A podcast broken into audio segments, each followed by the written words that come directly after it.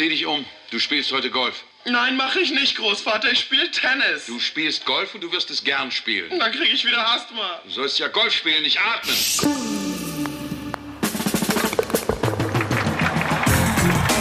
Tea Time, der Golf-Podcast.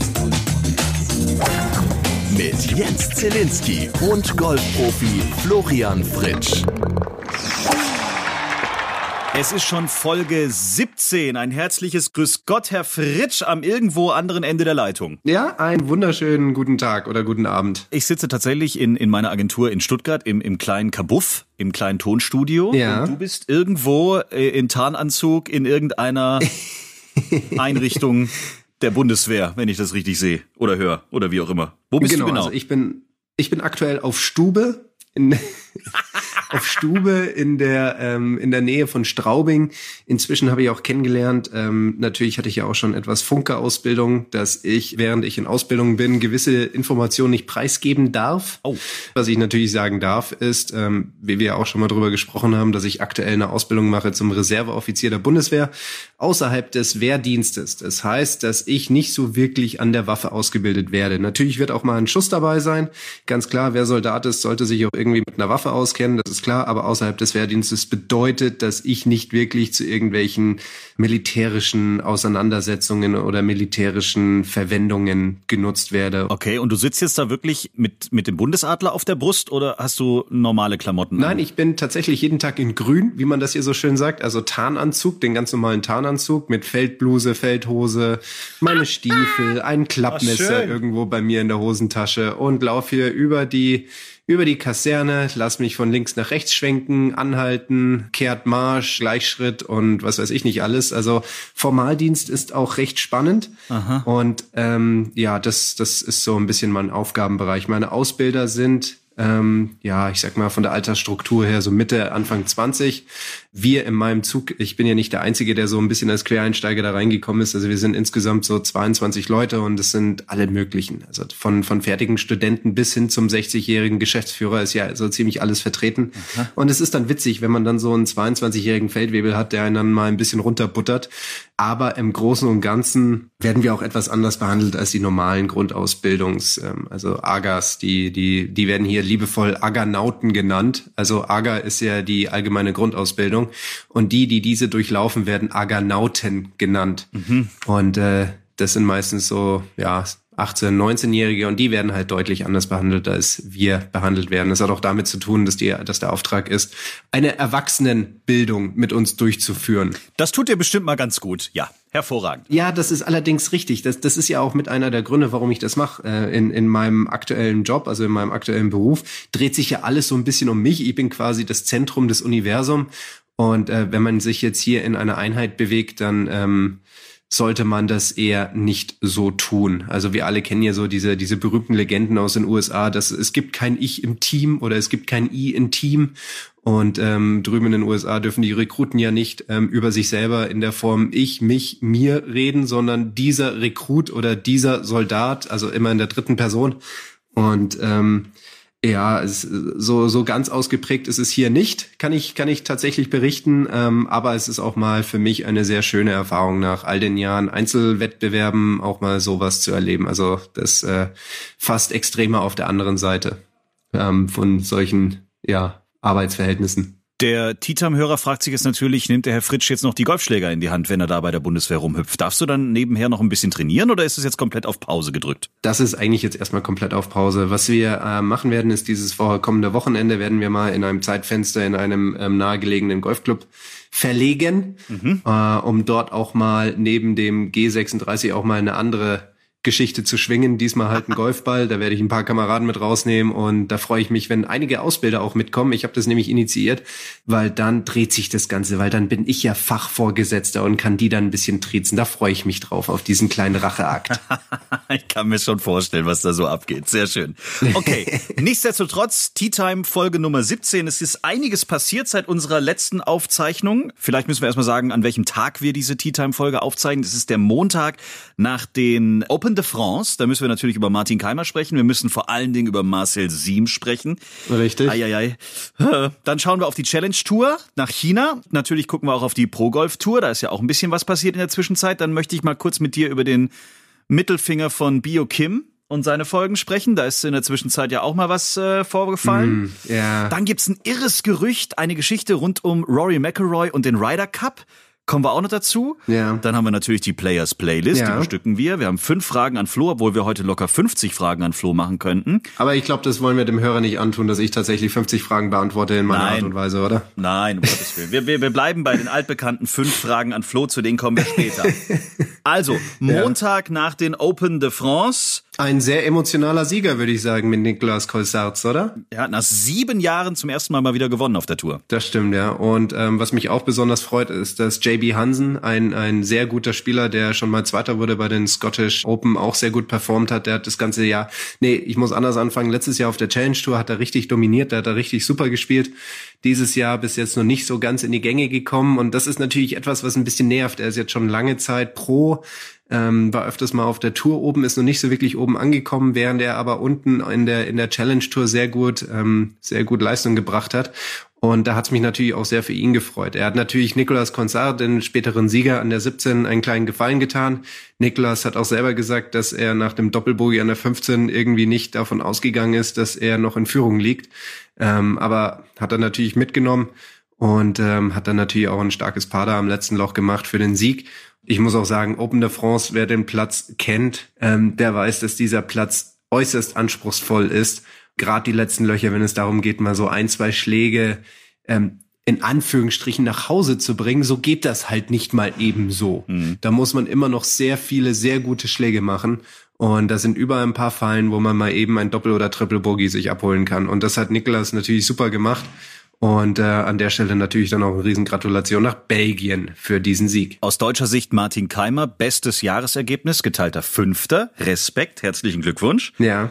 Ja, Er hat auch dort schon mal gewonnen, gell? Also das scheint auch ein Platz zu sein, mit dem er eigentlich ganz gut zurechtkommt. Er hat dort, ähm, da müsste ich jetzt lügen, wahrscheinlich schon drei, vier Top 5. Also er hat einige sehr gute Ergebnisse auf dem Platz gehabt. Das ist auch ein Ballstriker-Platz. Also da musst du auf jeden Fall vom Tee und ins Grün einfach sehr gut performen. Und das ist eine seiner, seiner Stärken.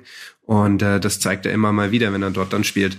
Die Meldung, als die rauskam über Marcel Siem, die habe ich zweimal tatsächlich gelesen, weil ich irgendwie nicht ganz glauben konnte, dass das wirklich passieren kann, weil man ist ja dann doch vielleicht zu zweit auf dem Platz und äh, es sind ja auch noch andere Spieler irgendwie um einen rum. Das stimmt, ja. Also Marcel hat sich selber disqualifiziert, nachdem ja irgendwie dann auch klar war, okay, er hat zehn Strafschläge, wenn ich das richtig nachgerechnet habe, bekommen. ja, genau. Weil er fünfmal besser gelegt hat, obwohl man nicht hätte besser legen dürfen. Das da, also das ist doch irgendwie, also ein bisschen strange ist es schon. Ja, das ist, das ist ein bisschen, das ist ein bisschen nervig. Es gibt natürlich ähm, einige Spieler, die sich sehr auf ähm, ihren Gehilfen, den Caddy da verlassen. Ähm, ich glaube, da, da ist es auch ähm, bei Marcel nicht so ganz gut verlaufen, dass er, dass der Caddy hat, glaube ich, das weiß ich nicht hundertprozentig. Ich glaube, dass der Caddy zu ihm gesagt hat, auf die Frage, ob wir heute, ob wir heute mit besser liegen spielen, dass er dies bejaht hat. Daraufhin hat Marcel natürlich die Runde über ähm, einfach besser gelegt. Was mich eher wundert, ist, dass die anderen Spieler das nicht gemerkt haben, dass der Marcel, wenn er auf dem kurz gemähten Gras war, da irgendwie was äh, gemacht hat. Also so so blind kannst du irgendwie auch nicht sein. Ich meine, wann wann haben sie das wirklich gemerkt? Es waren ja bestimmt sechs, sieben Loch oder sowas. Oder w- wann wann ist denn das? Wann ist denn das passiert? Weißt du da was? Also ich weiß es nicht hundertprozentig, aber sie waren schon einige Zeit auf dem Platz und er hat ja schon fünfmal besser gelegt, bis er quasi dann das Gespräch mit dem Schiri hatte, mit dem Referee. Ja. ja, das habe ich mich nämlich auch gefragt. Sagt man da als sie, ist es dann das komplette Konkurrenzdenken? Sagt der andere dann einfach mit Absicht nichts und, und denkt sich, oh ja, das wird jetzt gleich im Fernsehen bestimmt der ein oder andere gesehen haben und demnächst äh, sind die Referees eh hier am Start? Oder, oder wie läuft es dann? Also das ist schon ein bisschen Banane. Also irgendwie, Ja, definitiv, definitiv. Das zeigt eigentlich, also so eine Ignoranz hast du eigentlich nur dann, wenn die Umstände so hart sind, dass du dich eigentlich nur um dein eigenes Spiel kümmerst und eigentlich gar kein Auge hast für den für den Mitbewerber. Ich meine, im, im Fernsehen, das wird da Das werden ein paar Zuschauer gesehen haben. Da, da sind viele rumgelaufen, als wären sie im tiefsten sibirischen Winter. Da war es ziemlich kalt, dann hat es auch geregnet. Ich denke mal, dass die meisten Spieler da eher mit sich ähm, zugange waren, als dass sie darauf geachtet haben, ob der Mitspieler da jetzt richtig ähm, den Ball spielt oder, oder äh, nicht besser legt. Also das, das ist die einzige Erklärung, die ich da habe ähm, warum Marcel das gemacht hat. Ja, ich meine, wenn du eine Proberunde spielst oder am Mittwoch auch nochmal trainierst und, und den Platzzustand siehst, dann fängst du natürlich an, auch selber mal drüber nachzudenken, spielen wir mit Besserlegen oder nicht. Und dann redest du auch mal mit, mit einem Schiedsrichter, der vorbeikommt, der den Platz noch vermisst oder sich anschaut. Und dann fragst ihn halt mal, was so nach dem Motto, hey Schiri, wie schaut's aus? Was werdet ihr denn machen? Und dann kann ich mir gut vorstellen, dass ein Schiri gesagt hat, ja, also wenn es so weiter regnet, dann spielen wir sehr wahrscheinlich mit Besserlegen. Und äh, da ist wahrscheinlich bei Marcel im Kopf einfach nur, wir spielen mit Besserlegen hängen geblieben. Das dann gekoppelt mit der Antwort von dem Caddy, wir spielen mit Besserlegen auf die Frage, hat halt dann einfach zu dieser ja, Katastrophe geführt. Und wie gesagt, das, was mich am meisten einfach verwundert, ist, dass das so lange unkommentiert geblieben ist. Aber da bin ich dir ja auch noch eine Antwort schuldig. Ich glaube nicht, dass da jemand absichtlich ähm, Marcel reinreiten wollte. Also das, das passiert da, also das kann ich mir beim besten Willen nicht vorstellen. Also hat's der andere gar nicht mitbekommen. Also da, da lege ich auf jeden Fall meine Hand ins Feuer für die Kollegen, die sind da absolut fair. Dass er sich dann selber disqualifiziert hat, ähm, normaler Gang der Dinge oder beißt man eigentlich dann doch ein bisschen durch? Oder warum hat er das gemacht? Ist dann Marcel so auf 180 gewesen innerlich, dass er gesagt hat, jetzt spiele ich eh nur noch Scheiße? Oder? Naja, es ist ja, es ist ja schon so, dass du, wenn du halt irgendwann mal an einem Punkt äh, bist, an welchem du 20 Schläge vom Cut weg bist, dann gibt es schon einige, die sagen, yo, morgen bei sieben Grad und Wind und Regen muss ich dann auch nicht nochmal rausgehen und, ähm, sage ich mal, meine obligatorische Runde spielen. Obwohl dies eben doch von, von, von unserem Regelwerk gefordert ist. Also von unser, unser Regelwerk sagt eigentlich ganz klar, dass äh, das zu Ende spielen eines Turniers und sei es auch nur zwei Runden, also den Cut verpassen, gehört einfach zu einem sportlichen Verhalten dazu. Das sollte man machen. Aber es gibt dann natürlich auch Leute, die fangen halt dann jetzt, jetzt losgelöst von Marcel, die fangen halt dann mal eine Runde an, sind vielleicht leicht verletzt und sagen, ich probiere es halt einfach mal und hören halt dann auf. Oder es gibt Spieler, die ähm, bei Regenunterbrechungen, die müssen, die sind, ich sag jetzt mal, haben drei Loch zu spielen, sind 20 Schläge vom Cut weg und müssten am nächsten Morgen um 6.30 Uhr einen Restart machen. Die sagen halt auch, okay, das muss ich mir jetzt auch nicht antun, dann fliege ich halt heute Abend noch nach Hause zur Familie. Das, das gibt es schon. Aber ich denke mal, dass Marcel an der Stelle wahrscheinlich gedacht hat, ähm, ich bin jetzt so weit weg und das ist irgendwie jetzt so absurd, hier weiter zu spielen mit äh, Triple Bogey, Triple Bogey, Triple Bogey, Quadruple Bogey, Quadruple Bogey, Triple Bogey auf der Scorekarte. Deswegen ähm, ziehe ich da einfach mal aus dem Turnier raus. Hättest du das auch gemacht? Mm, nee, also meine Einstellung ist, immer zu Ende zu spielen. Ich habe ich hab den Fehler einmal gemacht, 2003. Da war ich bei einer Einzel-EM in Schottland oben, da habe ich in der zweiten oder dritten Runde, also die ersten beiden Runden habe ich schlecht gespielt, in der dritten Runde habe ich jetzt auch nicht so gut gespielt, da habe ich aufgehört. Und dann habe ich vom, ähm, da war ich als Nationalkaderspieler nach oben entsandt ähm, also ich habe auf Verbandskosten dort oben gespielt und habe dann den Rückzieher gemacht und habe auch vollkommen zu Recht von, von dem mitgereisten ähm, Teamkapitän und Teamtrainer einen kleinen Einlauf bekommen. Mhm. Und da habe ich dann gelernt, dass egal wie hoch, wie hoch der Score ist, egal was passiert, sollte man schon in den allermeisten Fällen, deswegen muss ich das jetzt relativieren, was ich gerade gesagt habe, mit egal was passiert. Natürlich gibt es auch andere Umstände, also wenn jetzt äh, mein Kind geboren wird am, am, am Samstag und ich bin weit weg vom Cut, dann reise ich natürlich ab. Aber eigentlich egal, was passiert, man sollte seine Runde zu Ende spielen. Das ist einfach sportliches Verhalten und äh, gehört einfach dazu. Die Golfpunk hat nach diesem Vorfall rund um Marcel gleich mal die Top 10 der Regelverstöße oder der krassesten Verstöße rausgehauen. Weißt du, was jetzt, das ist noch gar nicht so lange her, ja. Leanne Walker passiert ist? Nee, erzähl. Also, Leanne Walker hat bei der Senior LPGA Championship 2019 wohl die neuen Regeln noch nicht so ganz im Kopf gehabt. Inzwischen darf ja der Caddy äh, sein Profi nicht mehr ausrichten beim Putten. Richtig, genau. So, und Leanne Walker wurde vor fast jedem Putt ausgerichtet, was dazu geführt hat, dass sie über zwei Tage insgesamt 58 Strafschläge bekommen hat. Kein Scheiß. Ja, ich sag mal, Gewohnheiten sind halt schwer abzulegen von heute auf morgen, oder? Ja.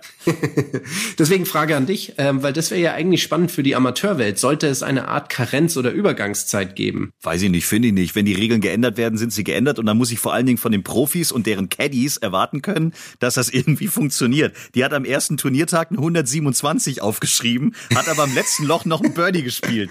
Und dann ist danach sind die ganzen Strafschläge noch dazu gekommen. Voll gut. Oh Gott. gut. Hat sich wahrscheinlich ganz cool gefühlt gefühlt mit einer 4 unter und dann hieß es auf einmal, ähm, ja. Ja, nein.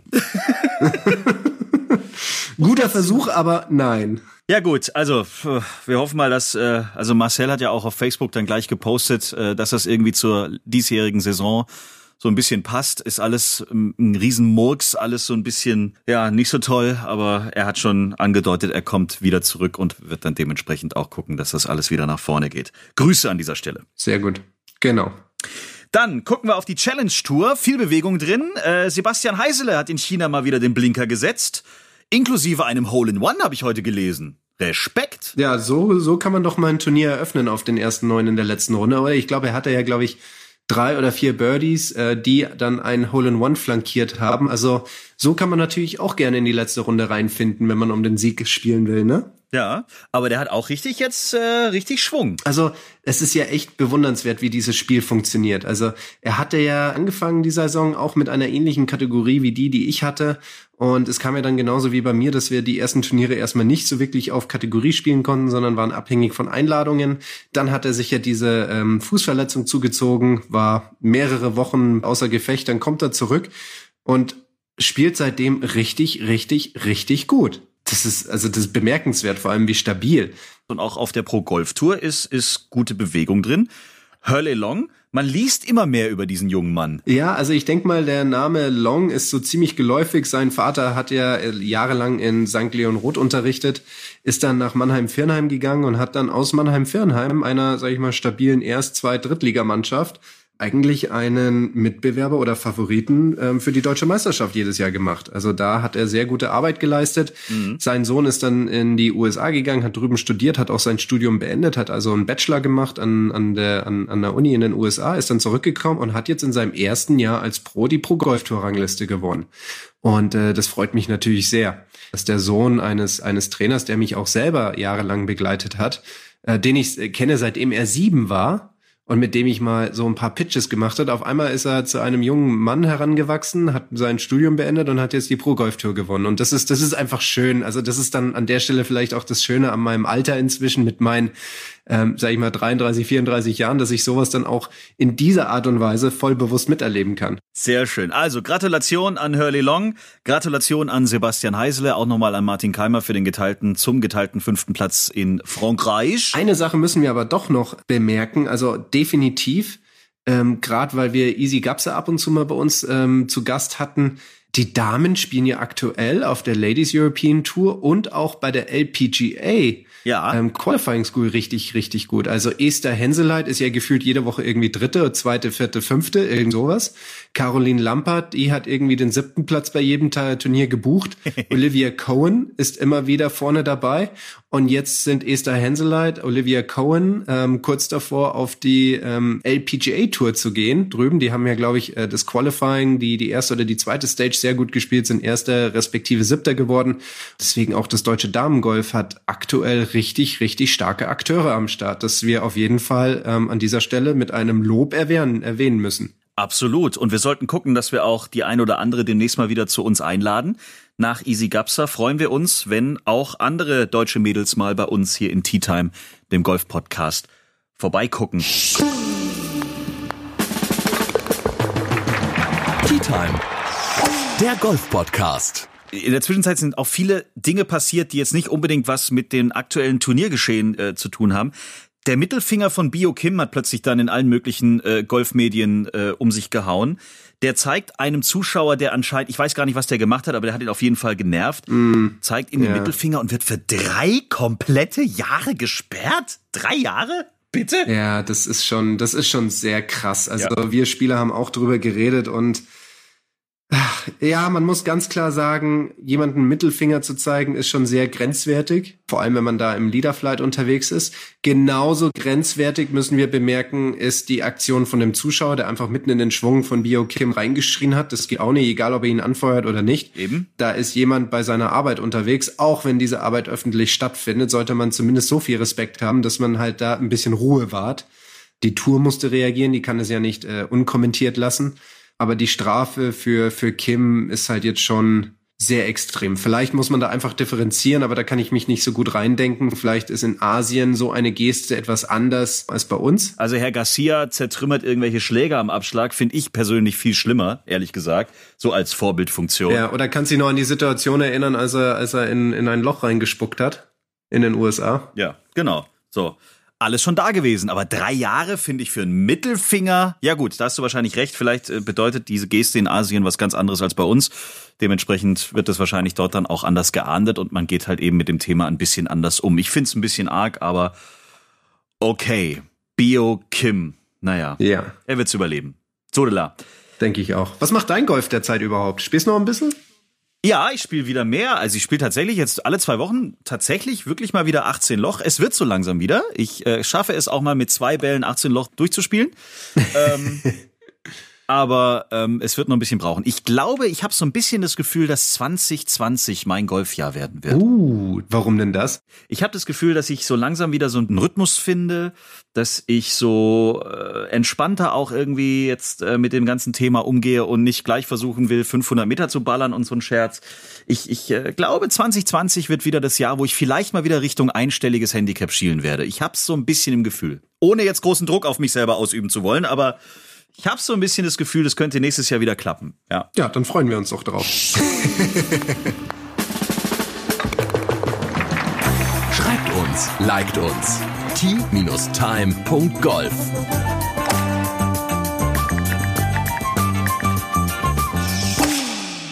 Mein Lieblingsartikel wollte ich dir noch kurz erzählen. Mein, mein Lieblingsgerücht, äh, meine Lieblingsverschwörung der letzten Wochen Oh. hat die Golfpost Anfang Oktober rausgehauen. Ich habe es gelesen, musste erst lachen und habe gedacht, hey, es gibt bestimmt irgendwelche Verschwörungstheoretiker, die dieses, diese Geschichte so geil finden. Vielleicht ist sie, wird sie auch wahr, wir wissen es nicht. Es geht um Rory McIlroy, unseren äh, europäischen Superstar, muss man ja wirklich sagen. Ja. Und die Golfpost hat Anfang Oktober diesen sehr interessanten Artikel über Rory rausgehauen. Eine Verschwörungstheorie aus Amerika von einem Journalisten der Golf Digest. Der wirft eine wilde Theorie in den Raum. Ich äh, erzähle sie ganz kurz. McElroy wird beim nächsten Ryder Cup nicht für Europa spielen. Was? Das ist das Ergebnis seiner Theorie. Ja. Ich erzähle dir warum. Er behauptet nämlich, dass Rory die kompletten Brücken zur European Tour niederbrennt, um beim Ryder Cup 2020 für die USA zu spielen. Begonnen hat das Ganze sei, äh, nach seiner Meinung schon 2009. Damals hat Rory wohl den Ryder Cup schon als eine Art Vorführung genannt und die europäischen Fans hat er damals zum ersten Mal angeblich sauer gemacht. Ich kann mich daran nicht erinnern, dass er das gesagt hat, aber gut. Das hat er natürlich laut des Journalisten mit purer Absicht gemacht. Es gibt nämlich jetzt noch mehr Punkte, die also diese Verschwörung stützen. Zum Beispiel 2011 hat er über The Open abgelästert. Er sei kein Fan von Turnieren, die so sehr vom Wetter bestimmt werden. Ja. Hat damit wieder mal alles platt gemacht, was so äh, europäisches Golf ausmacht. 2013 ist er dann Hupsi von Nordirland nach Florida gezogen, hat dann auf Olympia verzichtet. 2017 hat er eine Amerikanerin geheiratet, verweigert sich als Gastgeber der Irish Open 2018. Hallo? Ja. Dazu kommt, dass McElroy sich mehr auf der PGA Tour äh, zu Hause fühlt, dass er die Irish Open 2020 angeblich gar nicht spielen will, um stattdessen ausgerechnet den 4. Juli, also den amerikanischen Unabhängigkeitstag, mit seiner Familie zu feiern. Und äh, deswegen schließt also dieser Journalist aus Amerika folgenden Plan zusammen. Rory McIlroy lässt seine European Tour Mitgliedschaft im kommenden Jahr verfallen. Das ist so seine Ansicht, weil er auch weniger Turniere hier spielt. Dann kann er beim Ryder Cup nicht für Europa spielen. Das sind wohl die Regeln, okay. Ja. Und äh, gleichzeitig ist er wohl auf dem besten Weg, amerikanischer Staatsbürger zu werden, weil drei Jahre nachdem er eine Amerikanerin geheiratet hat, kann er das wohl beantragen. Und deswegen sagt der Journalist, alles klar, 2020, Rory spielt für die USA. Was sagst du? Ja, also diese ganzen Punkte sind natürlich sehr plausibel. Also über die letzten Jahre, wo ich auch auf der Tour war, ähm, ist Rory immer mal wieder gerne mit der Tour angeeckt. Es gab einige Besuche von Keith Pelly in Hollywood, Nordirland bei Rory, um irgendwelche Wogen zu glätten. Also dass, dass Rory immer mal wieder gerne anhängt in Europa und ähm, sich vielleicht ein bisschen wohler drüben fühlt, weil das Wetter einfach konstanter ist, weil vielleicht das Essen etwas besser ist, weil die Turniere vielleicht ein bisschen besser liegen. Also wenn wir mal unser Schedule anschauen, wir gehen ja von Südafrika nach Malaysia, zurück nach Südafrika, dann irgendwo in Marokko, dann geht's wieder zurück nach Malaysia, runter nach Südafrika, dann nach Europa. Ähm, dann kann ich mir schon vorstellen, dass jemand sagt, es, ich finde es irgendwie ein bisschen einfacher, zwei, drei Turniere in Kalifornien, dann zwei, drei Turniere in Florida. Und, und auch die restlichen Punkte, die er angesprochen hat. Rory ist einfach jemand, der, ähm, jetzt bin ich mal ein bisschen böse und provokant, halt einfach recht plump seine Meinung sagt. Ja, ey, ich kann mich erinnern, du, du hast ja den Punkt angesprochen, Olympia, dass er gesagt hat, ich bin pro geworden, nicht zwangsläufig, um mein Land zu repräsentieren, sondern um Majors zu gewinnen. Das ist mir wichtig. Mhm. Und da muss ich ein bisschen für, äh, sag ich mal, Rory verteidigen, dass, dass, dass ich sage, wenn jemand aus diesen Beweggründen pro wird, dann darf man ihm das nicht wegnehmen und sagen, nee, nee, nee, nee, nee, das ist jetzt nicht äh, richtig, sondern du musst für Irland spielen, du musst für Europa spielen, du musst für dein Land spielen, du musst unbedingt Olympische Spiele spielen wollen, weil das ja jeder andere tun will. Also ich muss da, ich muss sagen, da müssen wir auch ein bisschen Respekt haben vor den eigenen Zielen, die jemand hat. Aber das sind jetzt alles keine wirklich sag ich mal, total schlagkräftige Gründe oder die, die diese Theorie unterstützen. Aber aus meiner Sicht sind sie noch nicht stark genug, dass es wirklich dazu kommt. Also ich glaube auch, dass er sich in seinem europäischen Kreis, wenn wir uns einfach mal die Ryder Cups anschauen, kannst du dir wirklich vorstellen, dass er dann ähm, dass er im nächsten Jahr mit den Amerikanern feiert. Also das finde ich absurd, diese Vorstellung. Nein, also ich glaube auch, dass der Journalist es nicht ganz ernst gemeint hat. Er schließt nämlich auch zum Beispiel mit dem Satz, dass er Rory unter Umständen auch sehr dankbar sein äh, wird, weil dann hätte Amerika plötzlich endlich auch mal wieder eine reelle Chance gegen Europa zu gewinnen, wenn Rory für Amerika spielen würde. Aber ja. naja, aber absurd, wie viel Punkte man dann doch findet, die dann am Ende eine komplette Geschichte ergeben können, wo dann vielleicht dann doch der ein oder andere Golf-Fan das liest und denkt so, um Gottes Willen, nein, Rory kann doch nicht überlaufen, nicht beim Ryder Cup, bitte ja, nicht. Genau. Er kann von mir aus die ganze PGA Tour da drüben gewinnen und ein paar Turniere in Europa spielen, aber beim Ryder Cup müssen wir diesen Mann bei uns behalten. Hundertprozentig. Ja. Fünf Fragen an Flo.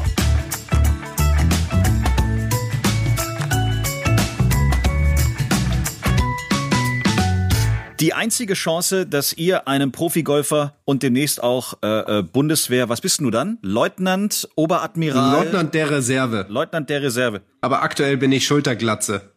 Schulterglatze?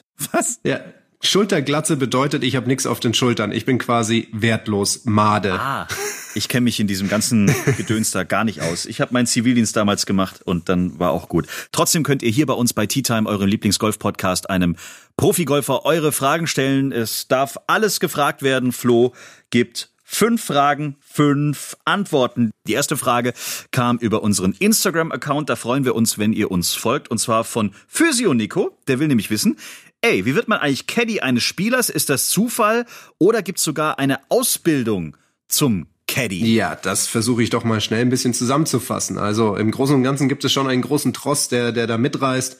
Aus dem bedienen sich die meisten Spieler. Ähm, es gibt natürlich auch die Möglichkeit, frisch dazu zu stoßen. Es gibt keine Ausbildung, es gibt keine Zulassungsbeschränkungen oder Voraussetzungen.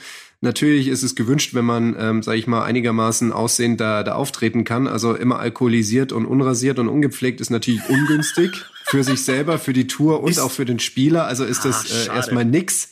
Es gibt eine European Tour Caddies Association, die hat, glaube ich, auch eine Webseite, also ETCA. Ich weiß jetzt aber nicht, wie die Webseite genau heißt. Ähm, da kann man bestimmt Kont äh, Kontakt mit den Leuten aufnehmen und einfach fragen, yo, ich bin jetzt ein äh, neuer Caddy, ich würde gerne einfach mal ähm, dazu stoßen.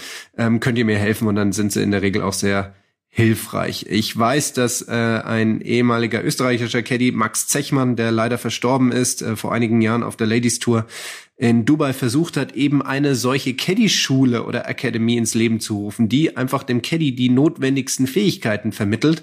Aber ich glaube, das ist daran gescheitert, dass er an den akademischen Voraussetzungen zerbrochen ist. Also damit ist gemeint, es musste für diese Schule irgendein Dekan eingesetzt werden. Es mhm. musste irgendwelche wissenschaftliche Curriculum aufgesetzt und, und, und, und systematisch irgendwie äh, organisiert werden. Also daran ist es dann am Ende gescheitert. Ähm, aber ich denke, es wäre mal eine interessante Idee, wirklich sowas mal anzubieten, weil ich kenne sehr viele Personen, die mal Caddy versuchen wollen würden.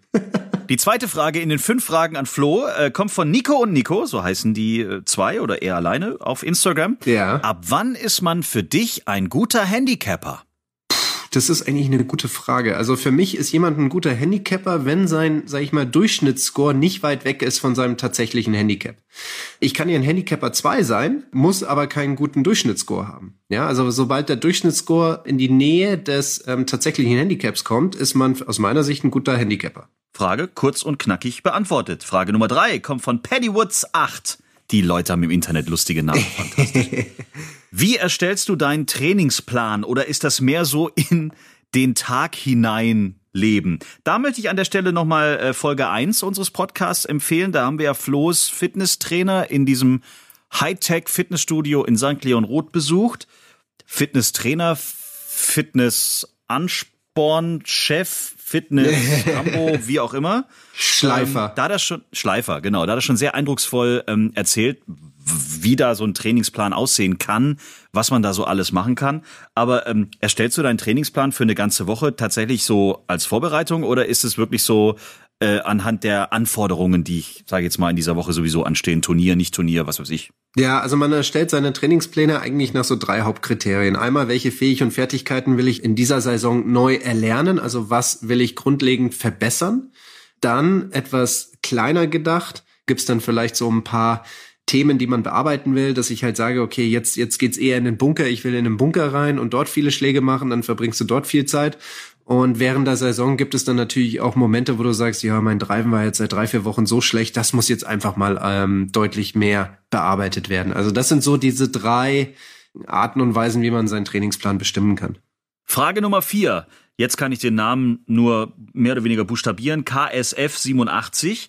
äh, wie sollte man sein Training über den Winter aufbauen? Das finde ich sehr interessant, weil in vielen Golfclubs, inklusive meinem, ist wirklich vier Monate gar nichts. Also du kannst auf die Range gehen, aber da hast du nicht mal eine Heizung hängen. Also da frierst du dir einen ab und es ist überall äh, Schnee. Was kann man machen im, im Winter, wenn man jetzt nicht zufällig irgendwo am Rhein oder irgendwo anders ähm, sein Golfclub Ja. hat, wo es halt durchschnittlich ein paar Grad wärmer ist und man wirklich auch nur vielleicht ein paar Wochen äh, raus ist aus dem normalen Golfschwung? Natürlich ist es im Winter so, dass man ähm, eigentlich sehr eingeschränkt trainieren kann. Ich kann jetzt nicht unbedingt großartig auf den Golfplatz gehen, der wird wahrscheinlich die meiste Zeit geschlossen sein. Außer wie du gesagt hast, man lebt geografisch einfach äh, sehr vorteilhaft. Das heißt, die meiste Arbeit wird eigentlich auf der Driving Range stattfinden. So, das ähm, etwas, was ich revidieren muss, was ich früher mal gedacht habe, so im Winter kann ich jetzt alles verändern und besser werden und nächstes Jahr kommt Flow 2.0. Das ist aus meiner heutigen Sicht Quatsch.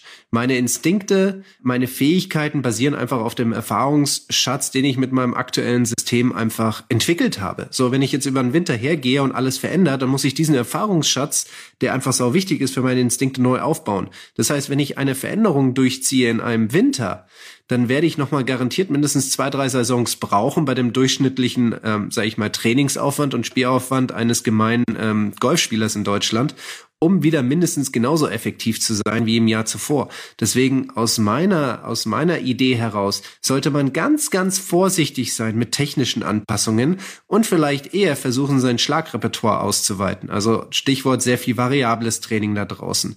Stichwort sehr viele ähm, Versuche mit dem existierenden Schwungsystem neue Lösungsansätze zu finden. Also wie, was kann ich ganz einfach machen, um den Ball schneller ähm, oder oder weiter zu schlagen? Was kann ich einfaches machen, um den Ball äh, sehr viel bewegen zu können in der Luft? Also von rechts nach links, links nach rechts, oben, unten und so weiter.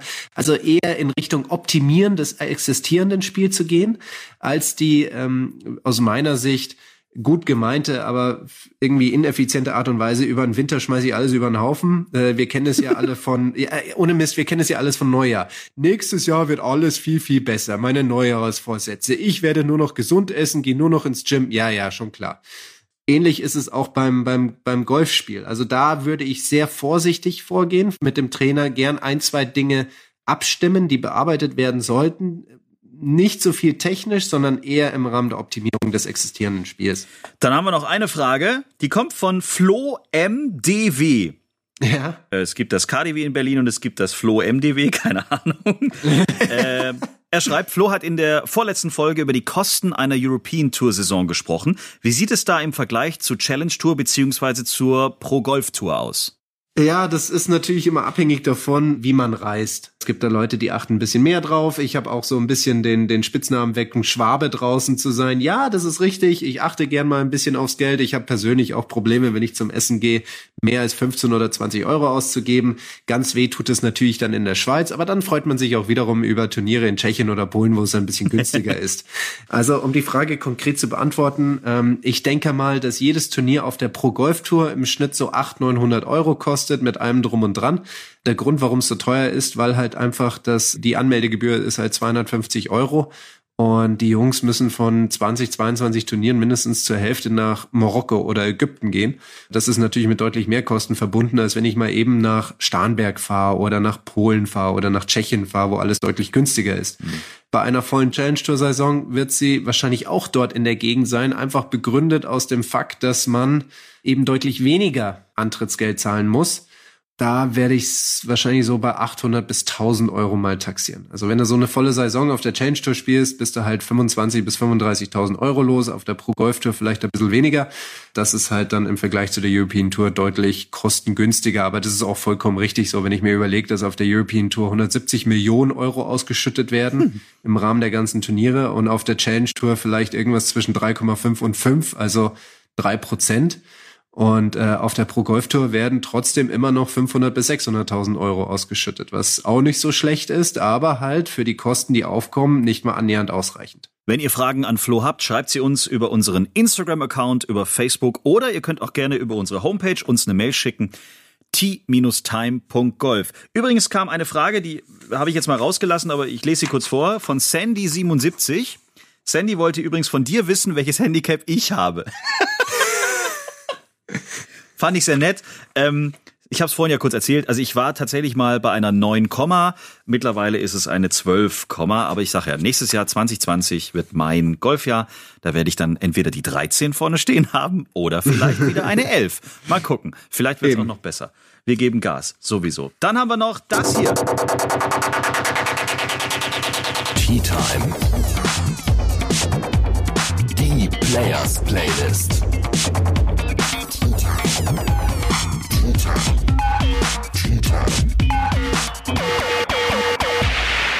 Wir bestücken auf Spotify die einzige Playlist von Golfern für Golfer. Da freuen wir uns auch über eure Vorschläge. Welchen Song nehmt ihr mit auf die Runde? Welchen Song nehmt ihr mit äh, vielleicht auf die Range? Welche Songs sind gerade sowieso bei euch im Ohr, wenn ihr auf der äh, Driving Range steht? Oder welche Songs hört ihr gerne im Auto auf dem Weg zum Platz? Was auch immer. Welche Songs bewegen euch gerade auf dem Golfplatz besonders gut nach vorne und welche nicht? Da haben wir einen Vorschlag bekommen von Christopher. Ja. Das ist jetzt mal ein bisschen Hard Rock, Hard Heavy, mm. voll auf die Zwölf. Eat You Alive von Limp Bizkit ist sein Vorschlag. Das tut der Golfsport. Das ist sehr passend. Das tut er, ja. Ja. Und Christopher schreibt auch dazu, diesen Song summe ich quasi vor jedem Abschlag.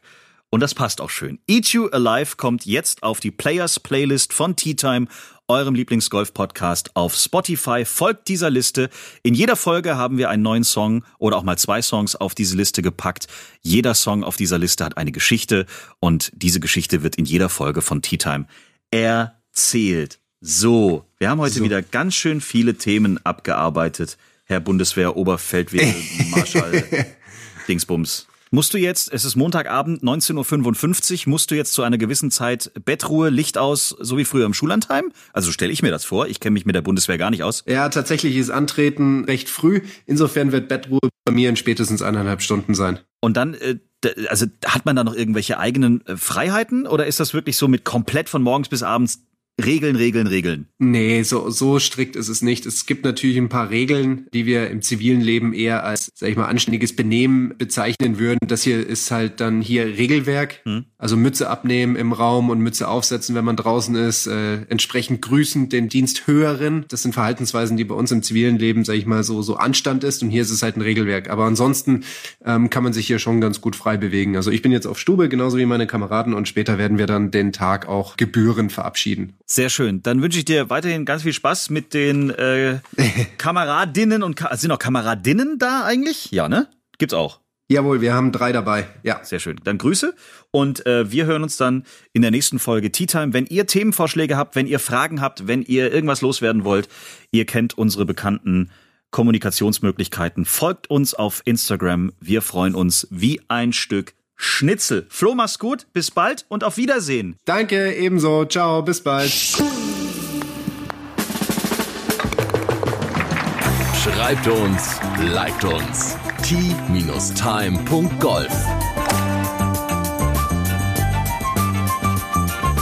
Tea Time, der Golf-Podcast. Auch auf Facebook und Instagram. Tea Time